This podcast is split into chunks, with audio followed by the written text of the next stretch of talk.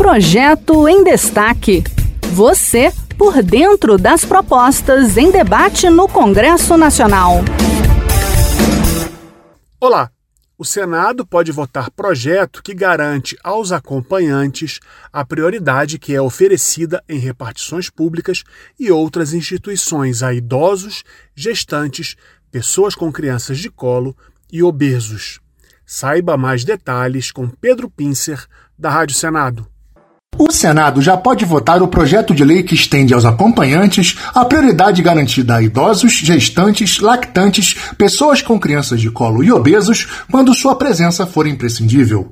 O atendimento prioritário em repartições públicas em empresas concessionárias de serviços públicos, instituições financeiras, logradouros e sanitários públicos e veículos de transporte coletivo já é garantido por lei, mas ela não trata dos acompanhantes. O autor, deputado Alexandre Leite, do União Brasil de São Paulo, reconhece que a lei representa um importante marco para a efetivação do respeito à dignidade da pessoa humana, ao conferir prioridade de atendimento às pessoas com deficiência. No entanto, o deputado aponta um vácuo legal, uma vez que a prioridade não é estendida aos acompanhantes dessas pessoas, o que inúmeras vezes inviabiliza a real concretização do direito previsto na legislação. O relator, senador Fabiano Contarato, do PT do Espírito Santo, concordou. Para ele, sem previsão legal expressa, há margem para barrar os acompanhantes dos titulares do atendimento prioritário da falta de previsão expressa de extensão de, da prioridade de atendimento aos acompanhantes pode agravar a vulnerabilidade das pessoas assistidas.